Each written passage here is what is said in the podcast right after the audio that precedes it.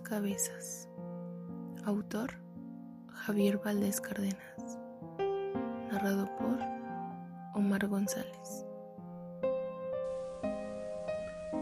En la preparatoria Salvador Allende andaba diciendo lo que había hecho en aquella ciudad apenas una semana antes. Fui a echarme dos cabezas, dos vatos. Me dijeron ve y mátalos y yo me lancé para allá. Les di pisos, cabrones, la neta me sentí bien machín. En la escuela se le veía inquieto. No era de esos adictos a la muerte que matan gratis con tal de experimentar de nuevo esa emoción.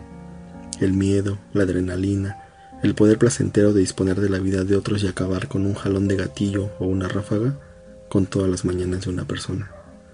El plantel está ubicado entre las colonias Guadalupe y Rosales, en un céntrico sector de la ciudad de Culiacán. La escuela forma parte del sistema de bachillerato de la Universidad Autónoma de Sinaloa, donde Lampa ha metido mano. Hostiga a las jóvenes, seduce con esos automóviles de lujo que exhiben mientras parecen esperar en el exterior de la prepa. Los jóvenes acuden armados, venden o consumen droga, y la prostitución es un gran escaparate disfrazado de uniforme colegial y camisetas de vestir marca Ferrari. Él quería entrar a la maña, como le llaman a quienes están en el crimen organizado, conocer matones y narcos, traer un arma y andar de cabrón. No iba bien en clases, pero no faltaba con tal de ver a los amigos. Se fue adentrando poco a poco sin darse cuenta, y una mañana le dijeron, estás adentro, pero tienes que aventarte un jale. ¿Qué hay que hacer? ¿A quién hay que matar?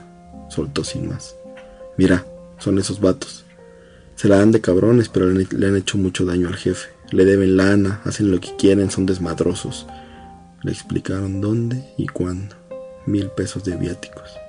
Los matas y te vienes, no quiero pedos. En cuanto termines vas para atrás.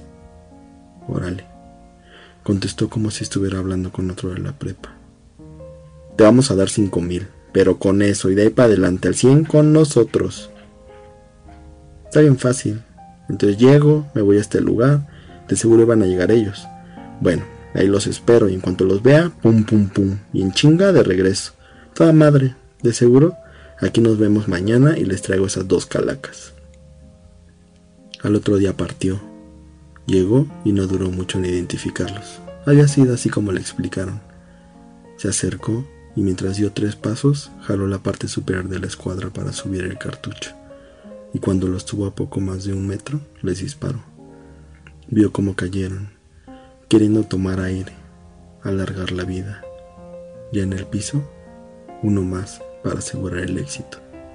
Se rió nervioso y mientras se alejaba y guardaba el arma, sentía que no podía borrar la sonrisa de su cara, atorada entre tantos músculos, emperrada a su cara que ya no deseaba sonreír.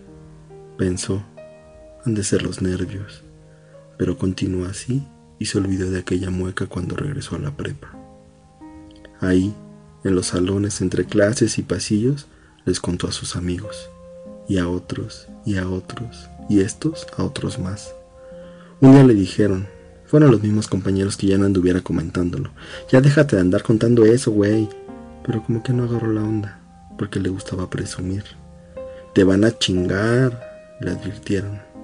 Él nomás se rió, confiado, como si nada hubiera pasado, como si no hubiera escuchado el consejo, y contestó, me la pelan, y pues ni modo, ¿qué va a hacer uno ahí? Nada. El joven respondió que ya traía con qué defenderse y dejó asomar una fusca negra, clock, que parecía nuevecita. Yo nomás te digo, loco, ponte listo, órale, güey. Pero no le dieron tiempo y no pudo ni acercar su mano al arma que traía en la cangurera. No la hagas de pedo, morro, vámonos. Apareció tirado en el monte.